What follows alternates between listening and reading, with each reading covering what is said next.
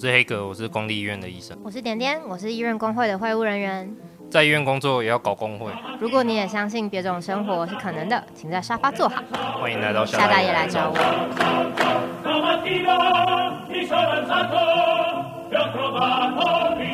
大家好，欢迎来到夏大爷来找我。我是点点。我是黑格。现在年末了，真的，今年最后一周了。啊，新的一年就要来了，好惆怅哦。很惆怅哦。想起那个黑格在下大雨的时候有讲说，我们要结构的来理解，还是我们要 自发的来理解人的行动？我，我今天也想到这件事。哎，我们这么有默契。然后就觉得今年好像又是要在烂醉度过最后几天吗？好，我们上一集聊那个候选人的医疗政策，嗯，然后我们觉得政府可以做的事情其实还有更多，对，然后他们都。我我们都觉得不是很满意嘛，嗯，比如说我们上一期讲到护病比啊，跨跨科支援，嘿，这些都是卫福部他们可以做到的事情，对。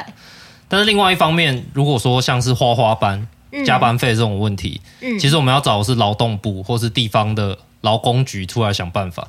对，就上一集我们讲到说，卫福部长，那你对于护理师都不能报加班这件事情表态啊？哦，但其实这件事情不是卫福部长表态可以解决的。如果真的要解决的话，是要到劳工局来处理。没错，所以我们今天来聊聊，如果身为劳工跟雇主遇到一些 trouble，遇到一些冲突，嗯，嗯，我们的政府准备了哪些人来帮忙我们呢？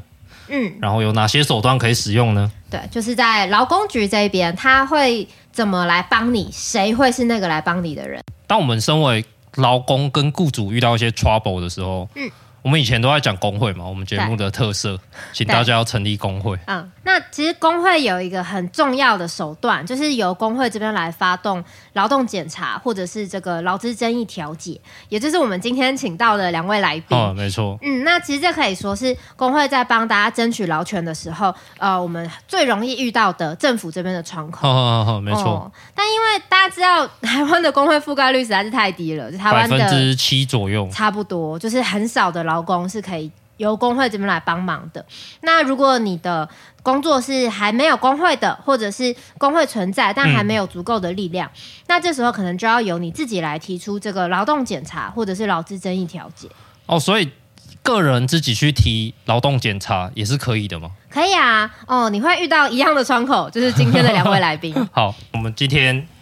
我们其实请到了两位来宾嘛，对，也就是政府会准备两种不同的人类来帮忙我们，对，是分别是什么样的人呢？你来帮我们介绍一下。是我们的劳动检查员，劳动检查员啊，另外一个呢是我们的调解委员，调解委员。对，那我们今天直接把两位都请到现场来回答大家的问题。好，那我们今天请到的来宾是老检员阿强和调解委员易智。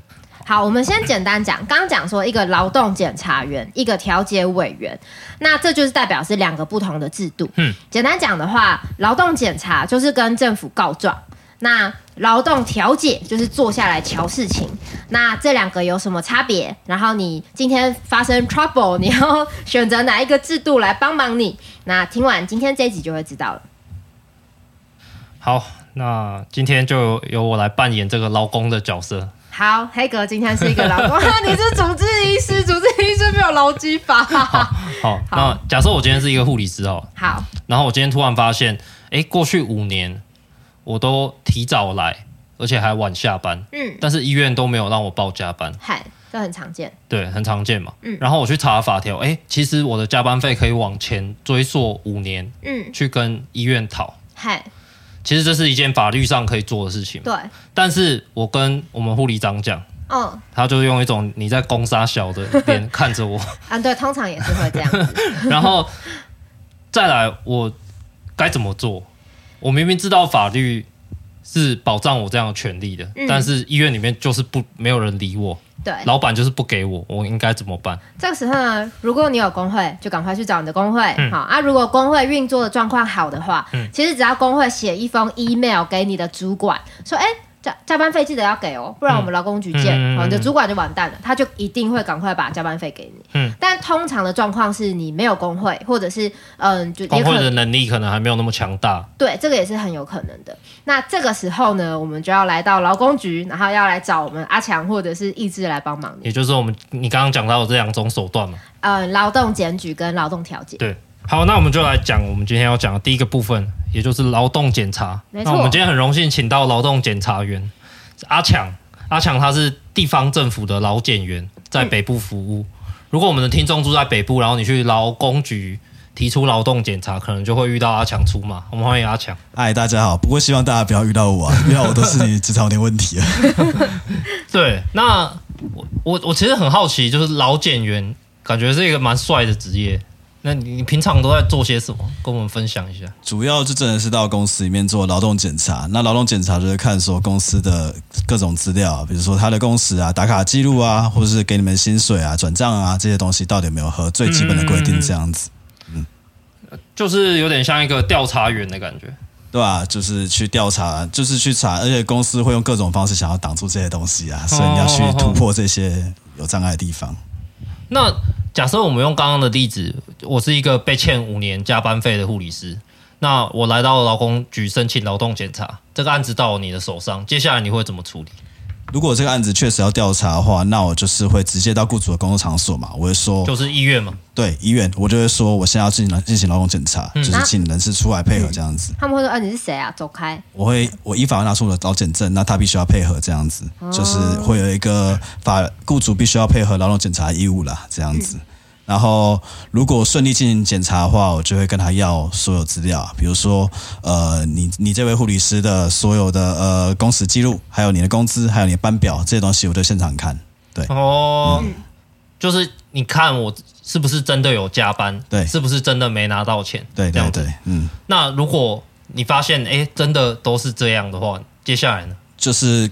刚刚的状况就是罚他劳基法的两个规定嘛，那他这个违法之后就会进行处分这样子。劳基法的两个规定是什么？二十条一，二十条二，一个是平日加班费，一个是休息加班费，可能是这两个东西。那这样可以罚他多少钱？呃，不一定要看规模大小，都可能是最少最少是两万啊。但是你这个规模医院不会太小嘛，所以可能是五万起跳都有可能。啊，两条规定是分开的啊，所以可能是四万到十万最少这样子嘛。那他越多次的话，就会越来越高。哦，对吧？原来如此，就有点像医院遇到临检，然后被发现了，对吧？是这样没有错，然后就被罚钱，嗯、所以你就像一个调查员一样来来调查这个我到底有没有加班，对，然后发现真的有，而且加班五年了，而且我确实没拿到钱。嗯，经过你的调查以后。我至少可以看过去三年的资料，然后有没有这样子？因为我们行政看的财主权是三年啦。不是我，我就可以拿到钱了吗？哦，你就可以拿到钱了吗？没，你你不一定会直接这样拿到钱啦，因为就是雇主会因为这样被罚钱，但是你不会因此就这样拿拿到加班费。那所以雇主会被罚钱，但是我拿不到钱，那我找你干嘛？呃，这就是劳动检查一个特别地方。因为劳检是对雇主开罚，而不是叫雇主就是还钱给你这样子，所以会有这个差别。那为什么会这样子？在在深入讲，就是劳基法这个东西很有趣，它有两个功能啊，它它本身规范了，第一个功能是规范了。雇主在公法上应该要有义务，就是说他作为一个雇主，他至少要符合什么规定这样子。那如果你没有符合这些规定的话，国家就会去处罚你，或是就是去看要你改善这样子。这是第一个功能。而、啊、第二个功能是，呃，传统的民法对劳资之间不对等，非常的呃。就是对劳对劳工来讲很不利，所以说他有另外规范了特别的关系，这样子特别的雇主和劳工之间应该有的权利义务。那如果说违反的话，劳工可以进行的向那个雇主主张这个权利你没有给我，但是这个可能要透过法院。所以刚刚讲这一串就是说我的前面这一串前面的雇主违反了公法义务，国家要裁罚，这个是我的工作，我就是裁罚，他没有做到他的责任这样子。哦，点点可以稍微翻译一下吗？可以啊，就是今天如果呃，我们发现雇主没有发加班费给劳工，嗯，哦，他就违反劳基法，他违反国家的法令，所以国家就会对对这个雇主罚钱。好，你违反国家法令罚钱，但是他没有把钱还给劳工，他没有把劳工该拿到的钱给劳工。好，那这时候要怎么办呢？就是雇主已经被罚钱了，嗯、但是劳工却拿不到我们应该有的这个加班费，拿不到，拿不到。对，那这个时候有两个选项，第一个是你直接去法院告他，嗯，好，去法院告他就有机会把钱拿回来。嗯，另外一个选项是等一下下一趴会讲到的劳资争议调解。哦，就让我们另外一个来宾出场。对，就调解大家应该知道嘛，就是进入诉讼前的一个手段。那劳资争议调解也是一样，就是如果嗯、呃、在劳资争议调解的时候，雇主答应还你八成的加班费，嗯嗯嗯、那你就可以拿到这个八成的加班费。啊，如果你去告，好告比较麻烦了，但你拿到这个全额的加班费，那这就是另外一个去讨回加班费的方式。所以劳检拿不到钱，对。要拿钱，要劳资争议调解，或者是去法院告，有点像是说，你今天你今天开车好了，你开车违规闯红灯撞死一个人啊，撞伤一个人，那你闯红灯这件事情，你该缴的行政罚锾，那个交通违规什么，你就就是要缴。但你撞伤了他，那他因为受伤所以来告你，那这个就是你们两个人之间民事的事情。所以阿强他是老检员，他处理的就是你闯红灯撞到人了，好，闯红灯该罚多少罚多少。使人家伤害，罚多少罚多少。但是我受伤的这个求偿，就是有另外可能法院之类的方式来处理。所以，所以劳动检查这个方式，就是你其实就是你刚刚说的去告状嘛？对，告政告老师。对，然后老师就政府他违法，他很坏，你罚他这样。所以我是不是可以？这样子去讲，我我去我去找老检员，嗯，然后阿强罚才罚医院，医院被罚钱，嗯，然后他就觉得干被罚钱好痛哦，我还是给加班费好了，嗯，这样子这是一个有可能的事情。对，因为刚刚阿强讲到一个重点，就是连续违法，连续开罚，而且会越罚越重。嗯，所以今天比如说阿强去申请劳动去申请劳动检查，然后 OK，劳动检查员罚医院两万，那下一次如果是比如说乌迪护理师。也没有被，也没有拿到加班费，他也去找劳劳工局，同间医院，同对同一间医院，他也去找劳工局，劳工局这个时候可以罚医院多少钱呢？阿强，这不一定，但至少可能会 double 了，对。对，所以如果今天医院他被劳检之后没有改善他的制度，赶快把加班费发出来，那你就你就赌你不要再有下一个员工去再去劳检你一次，原来如此，罚爆你，这但是。感觉好像还是，觉得好像缺了点什么，因为我们其实想要拿到钱。对，我们其实直接的目的是拿钱，不过没关系，我们还有另外一个制度，等一下可以再聊聊。嗯，好，那想问问阿强说，你平常遇到很多 case 嘛，你会觉得比较适合去找劳检的劳工遇到的问题是什么？最适合做劳检 case 都是状况明确的 case，像是你公司根本就没有打卡，或是他那个强迫你工作到什么时候，然后就要你打卡下班，但是你还在那里工作这样子，或是根本没给加班费，根本没让你例假出勤这样子，连续做了七天，国定假从来没有给你，这个一翻两瞪眼，明确的东西超适合做劳检。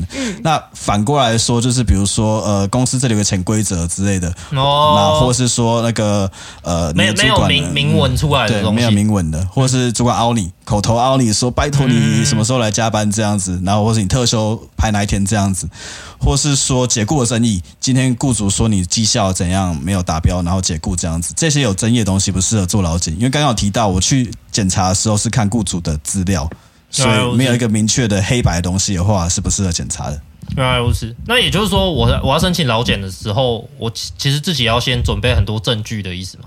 呃，你准备的证据比较不像是严格的那种，就是要去法律打出这种证据啊。你需要是告诉我说，告诉个第三人你的职场长怎样，比如说你职场有什么特别的排班的方式啊，或是有，比如说你有一个班表，但是你其实内部还有另外一个。大家看的一个一个班表，然后大家会调整。你要让一个第三人可以知道这个东西，啊，因为我劳检员第三人嘛，我不在你的职场里面，我没有上帝视角，所以你需要提供的证据是这个东西。比如说护理师之间有一个制度叫做批班，好，那好，所以就你。假如你去提出劳动检举，要求做劳动检查，写说阿长批我班，谁知道你在讲什么？对，对，所以你可能要先解释说，哦，就是护理师里面有个常见的制度，是今天因为病人比较少，所以护理长觉得今天不需要你来上班，所以我今天到办公室到护理护理站之后，护理长就说，哎，你今天放特休回家，拜拜。那这个就违反了劳基法里面写的特休由劳工排定之，因为护理长直接跟这个护理师说，你今天放特休，拜拜。对，那那就是要把这个东西。批班是这个意思哦。批啊，你不知道哦？你是不是医疗人员啊？听了十几年。哎，对，那就要要讲清楚，或者是你，假如你提供一个班表给劳检员好了，那呃，劳班表上面通常都是写代码，比如说呃 S，谁知道 S 是什么啊？或者是上面写 D N D E，好，那就你至少要写清楚，说到底是在什么时间发生什么事情，这样子。OK，那。还其实还有一种状况是，我想要检举，但是我不想让老板知道是我检举的。嗯，因为因为我怕，因为我就怕被骂嘛。对，就 是这样讲吗？我有点忘记。那我就怕被骂。就那这种情况你会怎么处理？应该很多这样的人吧？有很多这个状况，但是要区分一下。如果你今天是剧名的检举，比如说吴迪，你今天说你八月份的加班费，我不是吴迪，我是黑哥，不好意思，黑哥，你的 你的你的加班费没有拿到，那我今天去就很很简单嘛，我直接说黑哥的那个。工资拿出来，我看一下。八月份、直接调我的资料，我直接调你的资料，嗯、然后跟你讲的不一样的时候，我可以质问嘛，我可以做很多的去看一下，说是不是有钱放到别的地方去，或是我直接去现场的做访谈之类都可能。我去做看一下有没有不一样的状况。但是如果今天也是匿名的话，我就相反的，我我要尽可能的保护你的资料不外泄。哦、okay, 对，那我因为你调我的资料。他就知道是我，我去检举的。我甚至调你那个病房的，或是你那个单位都不大行，因为说不定你那个单位只有五个人啊，你说不定三个人跟老板很好这样子，啊，就是明明确的知道是你了。所以匿名的话，就只能用抽的，然后又看一个很大概的，然后所以在这个状况下，其实很多地方主管机关连匿名的案件都不大收啦，主要收居民的案件。所以啊，居民的案件其实法规有保护，说你如果检举的话。呃，雇主是不能拿你申请劳动检查来裁来直接解雇你的。其实法规是有保护的，只是就是大家如果还是很害怕都用匿名的话，就会有刚刚讲这些疑虑啊，不一定能查到。一个是不能查到真的违法的东西，很有可能会查不到，因为我就是用抽的。嗯，嗯那再来是说，主管机关可能会不收这个案子。对，原来如此，就意意思是说，其实匿名对你们来说很难做事，很难做事。然后具名的话，其实法规是有保护的。那既然都要检举了，干脆就具名检举，是不是比较有效呢？我就是我觉得还有一个很大家会很在意的事情，就是对公司的仇恨，这超多的哦，超多的。就是因为我我已经要去检举了，表示我其实已经积累了一个很大的不满了。对，然后我是希望可以伸冤，怨念深重。对，我希望这个我我的怨念可以伸冤，可以永远的留留下某种记录。你们可以做到这件事情吗？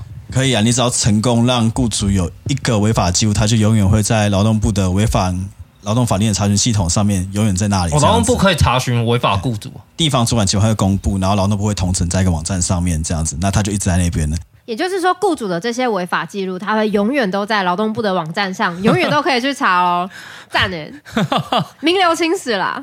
所以今天如果刚讲你刚刚你的一个非常愤怒的心，想要让雇主有一个很明确的记录的话，那请你务必要把你每一个违反法的法条都整理一下哦。比如说雇主没有给你平日的加班费，然后没有给你休息的加班费，还让你例假出勤，还让你国定假日也出来这样子，还让你基本工资不够这样子，你每一个东西要 很明确的写出来。有点气，你你不要把你的愤怒完全发泄在像检察员身上，这个没有帮助。但是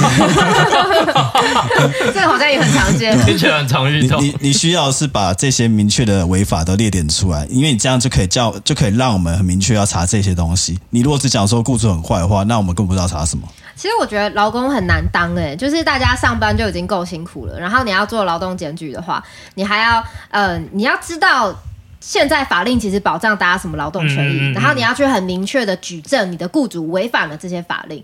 就还要自己去知道，然后还要自己准备证据，然后你还要写清楚。就是如果我写说，呃，圈圈公司圈圈老板王八蛋，他迫害我过劳啦，哎。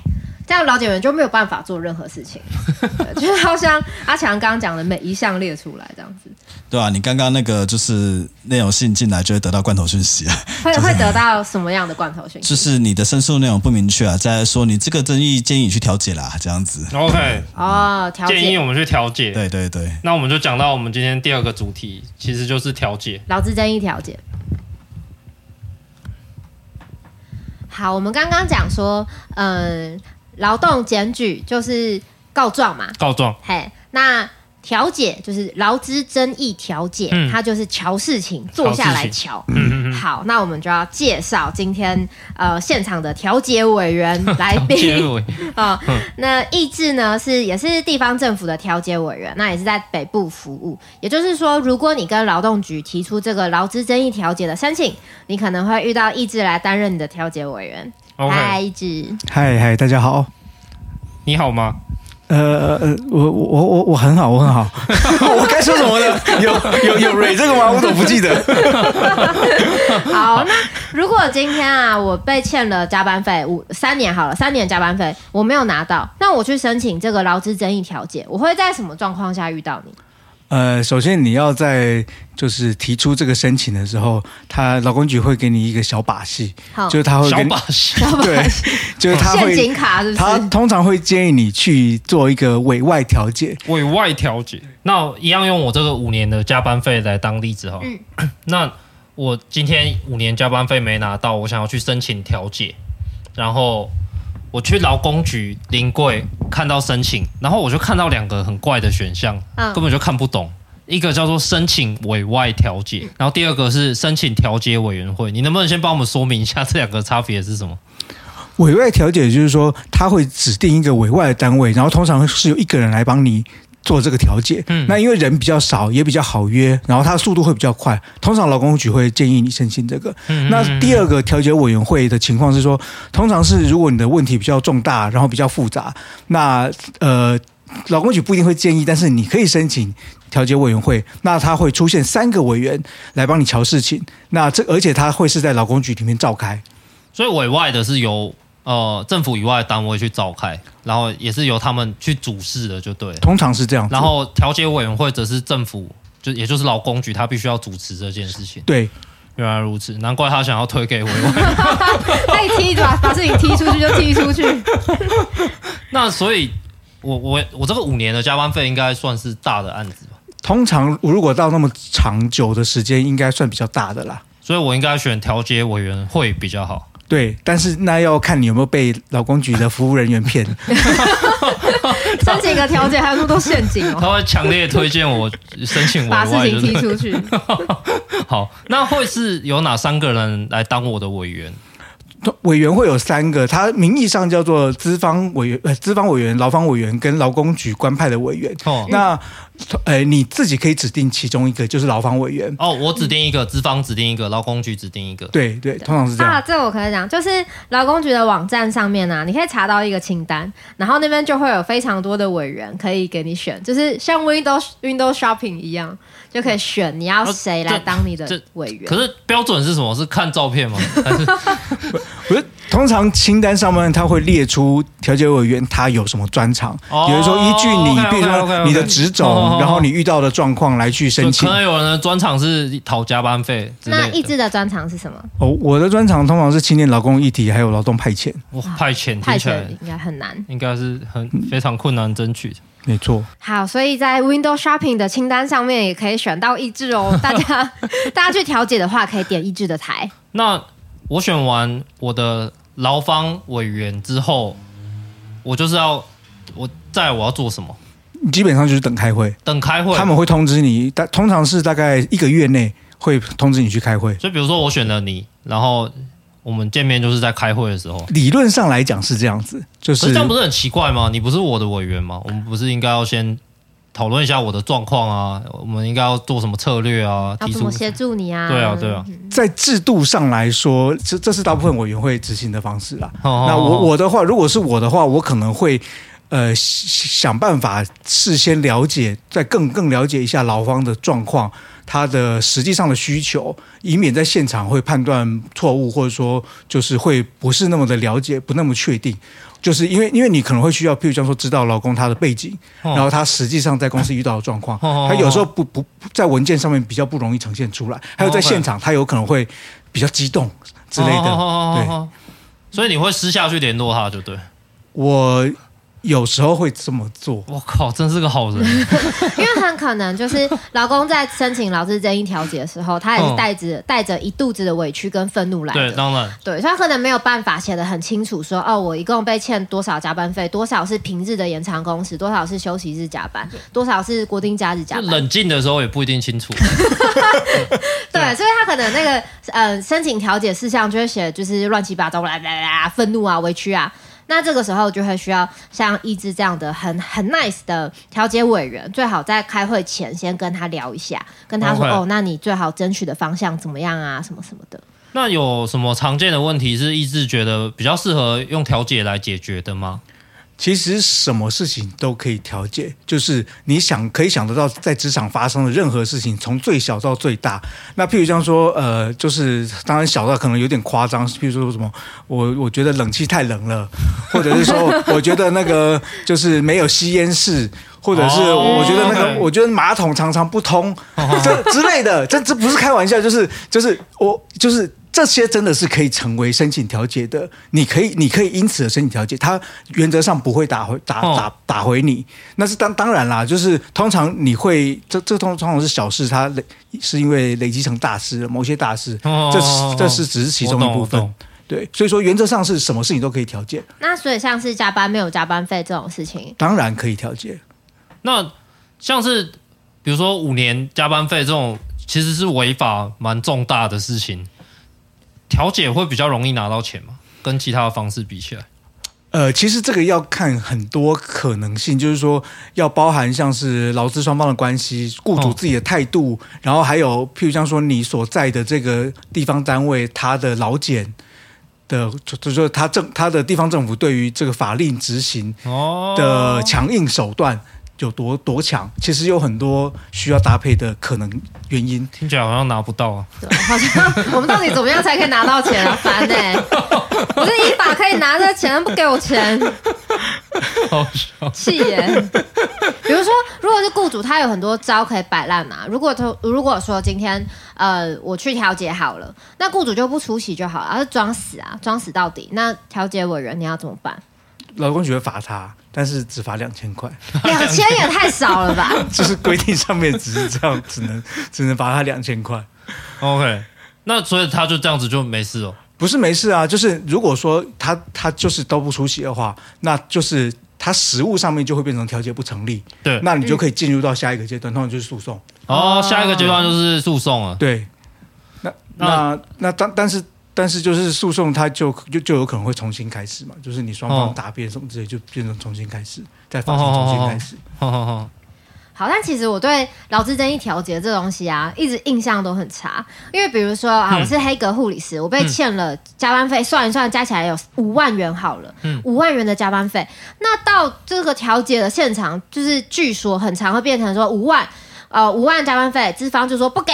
那调解委员就说好了，要不然三万好不好？哦，然后我就想说在乔事情，对，我就想说啊啊，我就被欠五万加班费，然后调解委员就说啊三万呐、啊，你看你也接受，你也接受，大家三万呐、啊，开心啊，好不好？对，那实际上是这样嘛？一直这个我觉得要从时间上来看，就我自己的经验，差不多十年前，大概十年前开始做的时候，确实很像这样的状况，就是说。大家把所有的权利都换算成金钱，然后在台台面上，在那个讨论桌上，就是就是其他事情都不重要了，就是我只管这个数钱数字是多少，我也不管劳方的心情，我也不管实际上受到什么权益的损失，我就是希望敲出一个数字出来，就是没有在讨论公平正义或是法条，对，就是在谈价。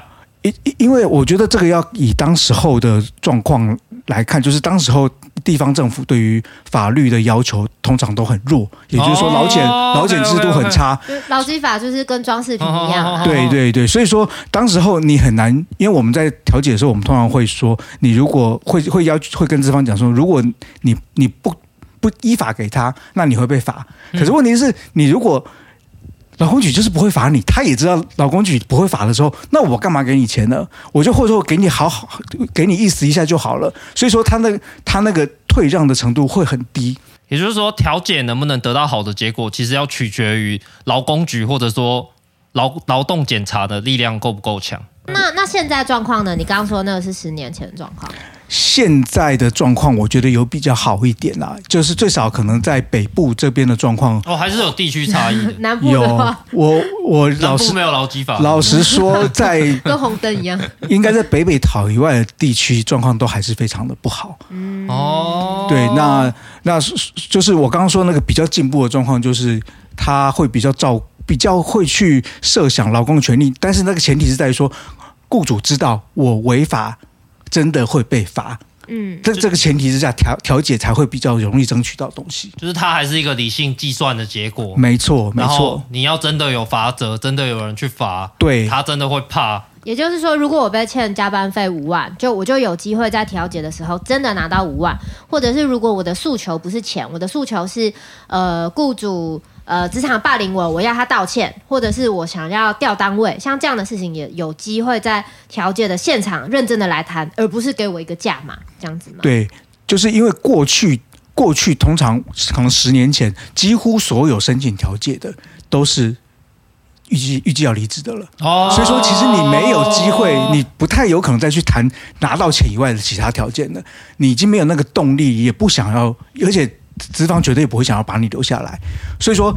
以前是没有机会谈这些多元的可能性，对对对，你就是坏分子。现在比较有这个机会，这这个其实就是法尊程度，政府要求法法尊程度提高的一个结果。真的很委屈，我们就比如说我想换个单位，雇主不让我换，我请劳工局帮我来谈可不可以换单位啊？这样就预设我非得离职不可，真的 好委屈哦。但是。听起来至少有比十年前好，嗯，好，北北基，好，好，好像台湾没有其他地方一样。天好，那我们刚刚一直觉得很困扰，就是我我这个五年的加班费也老减了，雇主也被罚钱了，我拿不到，嗯，然后现在调解，十年前可能还是拿不到，那现在我到底拿不拿得到？就问五年的加班费，在调解在调解会场上，其实是要主要是要看。帮你调解的人，他的功力，当然还有看就是双方的意愿呐。也就是说，在大部分情况下，如果你要拿到全额，还是会有一点点难度，因为就是全额，他可能会觉得说，那我我还是要我还要被劳工局罚，或者是说，就是那个我我觉得没那么多，那要给他点面子就对了。对对对，对，说给面子，就是或者是说，就我其实我我资方依法就输了，资方怎么可以守法呢？我我通我通常会就是我我我自己会比较接受少一点点，那但是少少一点点，我自己会想象成说，这个是我之后要打诉讼的成本。哦，我把这个减下来，我可以接受少一点，但是不是说哦，就只有五十趴，这个我是不能接受，可能八九成我觉得还可以接受。就是我自己啦，这是我自己，但是我自己的标准，对，呃，或者说我自己设定，但是这这也要很看情况，因为其实老实讲，就是如果是态度很不好的雇主，他八九成也不会给你的。那如果说今天劳工我也同意同意了一个八成好八成的加班费的金额，那我就一定会拿到这个钱吗？就是如果双方都同意的话，嗯，这一个同意，也就是所谓的调解成立的这一个成立书，它是可以直接拿到法院去做强制执行的。哦，它有很强的法律效力，它不是一般的民事契约。哦，所以他要么就现场给我这个钱，他要么就是他不给，法院直接强制执行，会扣他的怎么扣款？通常通常实务这种状况是说，就是一第一个就是现场罚最好嘛，第二个就是我们设一个期限，可能是两个礼拜，可能是一个月。然后就是你要用什么，而且你用什么方式汇，汇到什么户头，或者说现金领取。嗯、那然后当时到时候你确定付了钱之后，这件这案子就结束了。如果你没有付钱，这一个调解成立书就可以直接拿去法院做强制执行。哦，哎、呃，我看我们的那个老检人阿强好像。呃，补充一下，那那个同意书必须要双方都同意啊，劳劳工同意，雇主也要同意，所以你的调解委员的功力不管怎么样，但是只要一方不同意的话，就不会有这个同意书，这样、嗯、不会有这个合意出现。嗯，那假设好，假设今天就是一个很屈辱的，可能五十趴，我的加班费五十趴这样，嗯、但我想到我明天就要交房租了，嗯，我也只能签了。嗯，签了以后我还我还可以反悔吗？交换房租之后，那那就变成要诉讼了 哦。对，那会变成那会非常麻烦，Okay 所以要签这个成立同意书，一定要想得很清楚，Okay 不要再让自己有反悔机会，那是自找麻烦。好，但我觉得这还是会有个问题，就是说如果劳工们就是大家都去走这个劳资争议调解，那呃，刚刚一直说通常还是拿不到全额的这个被欠的加班费嘛，可能拿个八成或者是九成。那这样我是雇主，我平常就不要发加班费就好啦。反正如果调解完，我只要给一半。对啊，如果我不给，然后这个劳工哦，他真的是很秋哎，他还去调解，调解那我给八成，那我不就省两成加班费的钱送啊？也就是说，调解虽然可以让劳工从零元变成拿到八成的加班费，嗯、但长期来说，你一直搞这一出，它会让雇主觉得我不用守法啊。嗯、那这样导致争议调解的机制，它不是长期来说对于劳动权益的大环境是有害的吗？所以说，这个就会回归到一开始在讲劳检，劳检就为什么劳检很重要？是因为我们要让雇主知道，你违法是有成本的。哦、你你你要你如果要违法的话，你就会被劳检。处罚处罚这件事情要让雇主很清楚的知道，这样他才会在平常的时候比较愿意遵守，而不是到最后在调解桌上大家呃摊开来计算哦，那个我觉得你你会不愿意去打诉讼，所以我可以少给你一点。就是就是你如果到头来变成这样计算的话，劳工当然会比较弱势。所以说劳检为什么很重要，是因为我们要让雇主知道他违法的成本是必须要一定要付付出的。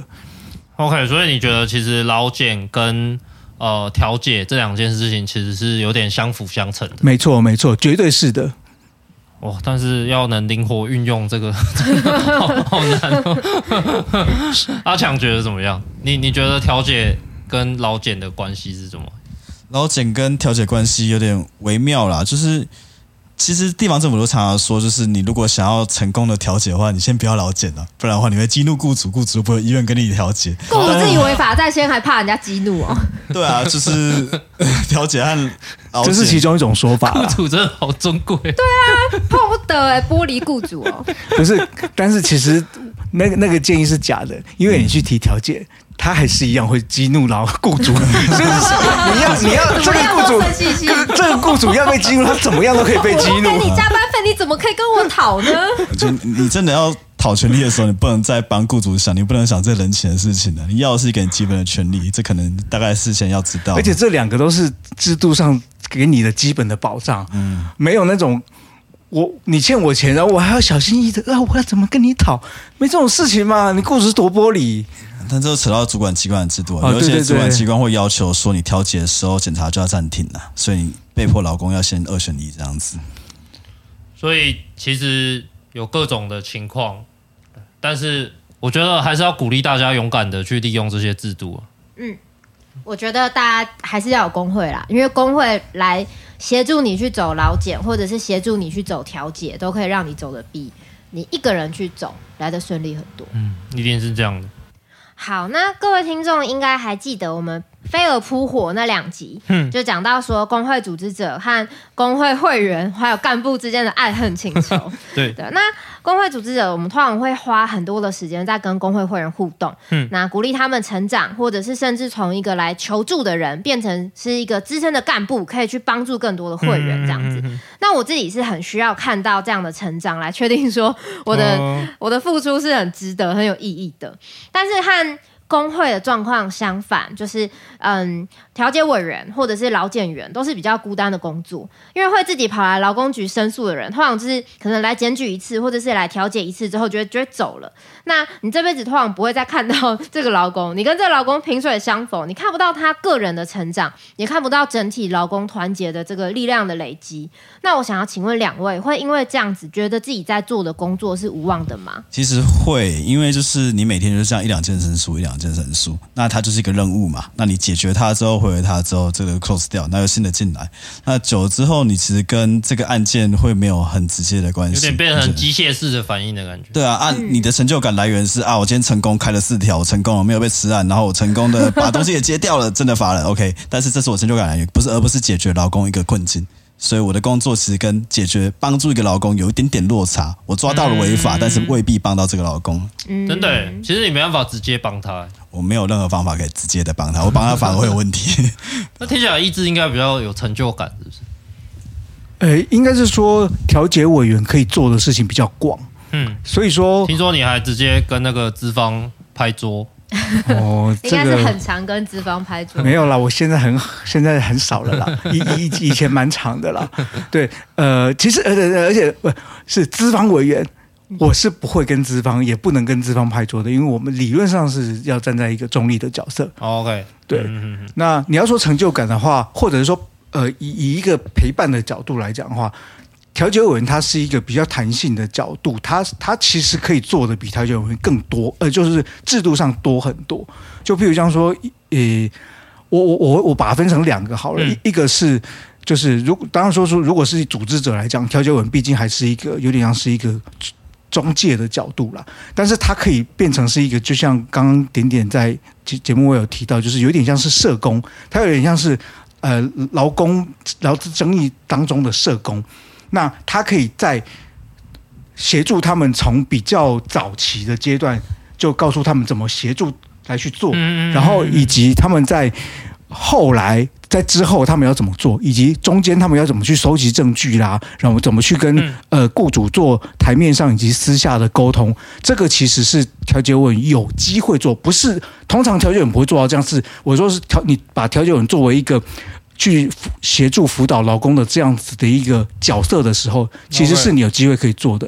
就呃，会不会只有你这样子？好像有可能 好吧，因为我身边组织者跟结案了事，结案了事。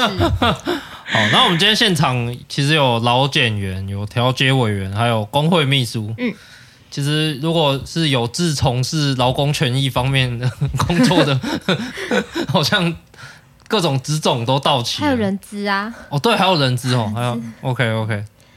而且调解委员好像也不是一个正职工作。也有很少有人会把它当成正职工作，有非常少。他是怎么算钱的？呃呃，各地不一样。大呃，现在应该有涨价吧，变成一千一千一百块，还是很少。一千一百块。对对对，就是通常是以场次来算吗？呃，不是，就是一场次开一场一千一百块。那开场大概要多久？呃，通常都在一个小时到一个半小时之间，这是最常见的状况。超。哦，然后你你说事前你还会先联系那个老公？啊、那那个是我个人的兴趣。OK，超不划的。要怎么样才能当调解委员？我也想当。呃，感觉我很会调。不行，黑格应该会一直跟人家拍桌吵架，拍桌。不是他也是啊。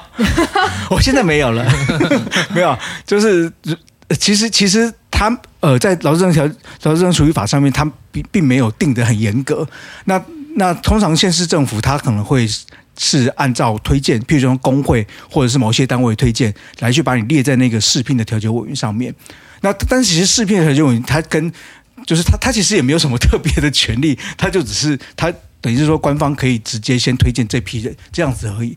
所以说，但是当然啦，你你你你要能够被推荐，你当然是你要你的嗯，就是你的那个就是资历是要被认可的。嗯，就这这是一个比较模糊的。标准，但是大概是这样有有点在磨练劳资争议的一些技术的感觉。点点会希望自己的工会干部也去当当看调解委员。嗯，这是一个管道，让你去磨练这个协商的技巧啦。哦、嗯，但是如果是我们家工会干部的话，我当然私心想要把他们的力气都留在工会里面用啊。哦，okay、那当然这又涉及另外一个问题，就是台湾的工会覆盖率实在是太低了，大部分的人是没有工会可以协助你的。所以如果今天这个调解委员大家都有工会的经验，大家都很知道说这个个别的劳工在职场里面多么的弱势，多么的需要帮忙，那其实这是好事一件。嗯嗯嗯嗯，原来如此。那其实我有听说老检员。好，好像很多人去转职当人资，哎，对啊，很大部分老职员两三年就消失了，就是因为，因为他们最懂要怎么规避各种劳基法的漏洞。呃，当你一年进出了一两一百一两百间公司之后，你就渐渐的被公司给污染了吧？那。你你之后会考虑当人质？竟然不要挖角老检员？应该不会，因为其实说真的，企业会想要找老检员当人质，他未必是想要改善他的制度，他是希望一个老检员去应付老检员，哦、所以你进去你再一直作假，所以你说也许薪水会不错啊，对吧？一般 什么东西？一般是。太好笑。也也许以薪水来讲会比较好，但是你的工作就是这样子，从头到尾是作假到你退休，这是一个好的工作吗？你去问一个大学生说啊，你未来就是作假到你退休，你问他是不是好工作？我觉得不是啦。OK，嗯，那很有 guts 赞。今天三位都是在跟在帮帮助劳工斗争资方的工作吗？嗯，那你们可以对资方做到最毁灭性的事情是什么？我知道日本的老检员是可以把资方上铐带走的。我 靠，好爽！我在日剧里面看过，超帅。台湾的老检员会被资方给锁在仓库里面等警察来救自己。好惨！但是老检员至少有一个特别的权利，是说我们不用开收索票就可以到雇主这边啦，直接进行检查，这样子，这是一个很特别的。就是你们是唯一不会被告什么入侵什么。对，因为我们依法就是随时可以进入入雇主的场所里面。哦，好，蛮帅的。调调解委员有什么特殊的可以羞辱资方的 能力吗？我可以讲我刚刚讲到想到其他事情吗？哦，可以，可以，可以。就是我突然想到，我有我之前曾经有一次去彰化当调解委员。嗯。对，彰化也是化外之地啦。然后那是一个就是工厂接近倒闭的状态。嗯，然后大概有呃二十个人左右吧，不是很确定。我现在有点不太清，一二十个人。是官场的感觉吗？它不是真正的官场，但是它就是算是有点大批资遣户，但是不是一次性的，它是陆陆续续的。然后因为那些人都被欠了之前费，还有加班费，可能有一些还有退休金。我记得我单一一个。当时候处理到最多单一个大概有七十万左右，七十万一个人就七十万。对，然后这一二十个人总共帮他们要到差不多五百多万。哦，哎，很厉害，五百多万，好猛！就是就是呃，那时候就真的是我一个人在处帮忙处理这件事情，所以所以所以我说就是一个人对二十个人，就我就一个人帮他们二十个人处理啊。当然我有帮手啦，但是就就是有现场有一个我认识的人，就是他他会也是他。帮他们找到我，然后我去帮他们组织协调，然后去就是去开调解这样子，然后跟跟资方要到了他们本来可能觉得应该要不到的东西这样子。哦、这个是这个是一个就是制度外调解委员有机会做到的事情。他就是屌哎，他他他讨讨钱专家，真的讨了超多。就是就是怎么说？因为其实主要就是大家对于法律概念真的很不熟，对于自己的权利可以怎么主张，其实是很弱的。嗯，所以其实。你你你说我做了什么吗？我其实，在法律上面我也没有做了什么啊，我就是告诉他们，他们可以争取什么，他们协助他们怎么计算，然后再跟雇主宣告说，你如果不这么做的话，你会有什么效效果？嗯，大概类似这样子。那当然，他们自己有人自己的人际买网络怎么样之类的，但是总之就有机会可以做到像这样的事情。没错，五百万。那点点呢？工会秘书，你可以为资方带来什么样的困扰？超喜欢的带对资方带来困扰。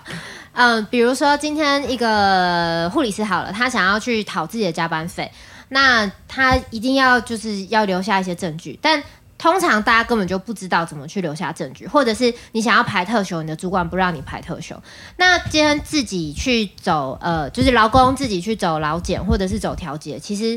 失败的几率还蛮高的，嗯哦，但如果有工会的话，就是有我工会秘书的话，我可以告诉你，你要把哪一些证据拿出来，或者你要把这件事情解释到什么程度，让调解人或者是老检员听得懂你在干什么。嗯，那等于是一个。策略性的让大家去调解或者去劳检成功率大幅提高的角色，我们劳检员好像没有很同意。而且工会秘书可以陪检哦，这是一个很特别的哦。啊，对，就是今天劳检员去对呃公司做劳动检查的时候。企业工会啦，sorry，只有企业工会有权利可以去做陪同检查，也就是劳检员在干嘛的时候，我就会亦步亦趋的跟在旁边，然后资方给劳检员看的所有资料、班表、出勤记录，我这边都可以看。哦，你可以鉴定就对。我可以在旁边看，然后我可以说，嗯，护理长，这个好像不是实际上的班表，你要不要把抽屉里面那张拿出来？这样，对，就是当然，如果这是工会对于资方的情况有明显的掌握，对，或者是今天老检员他可能去抽查，但他。并没有很清楚他要怎么抽，我可以在那边说，哦，好像，嗯、呃，那个内科病房的状况比较多，这样。哦，OK OK，提供一些暗示。那当然也，我遇过很多老检员根本甩都不甩我，或者我要讲话就叫我闭嘴。但是如果有好的老检员的话，那跟工会搭配，我们可以使出超棒的 combo 技。好好好好，调解也是。OK，那我们今天总结就是，政府其实设立了这两种制度来帮大家处理劳资争议的问题。嗯，劳动检查。跟阿强 跟 劳资调解的意志，对，那要怎么提出申请呢？有工会就请你先去找工会。嗯，如果是有在运作、有在培养、想要壮大的工会，一定会对这两种方式都很比较熟悉。那如果没有工会可以帮你申请的话，你可以自己来。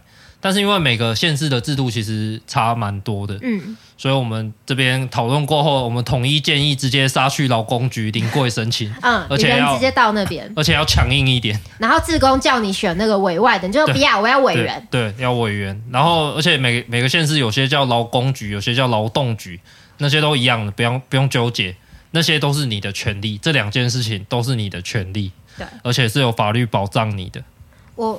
我其实想要讲一个，就是作为工会啊，我其实超常跟跟 跟劳检员吵架，觉得他不够帮老公，或者是我也我们也有过，嗯嗯，会员去申请劳资争议调解，结果调解超烂，我想直接打电话去骂那个调解人，真的都发生过。但是因为呢，我们今天是想要鼓励大家，如果有遇到劳资争议，就还是要去找劳工局的这两个管道来帮忙解决。所以我先把我的抱怨收起来，这样。嗯，我觉得今天听的其实最大的感想还是工会其实真的很重要，而且是大家平常就可以做的事情。是因为这两个制度听起来还是有点复杂，有点复杂，而且有点困难。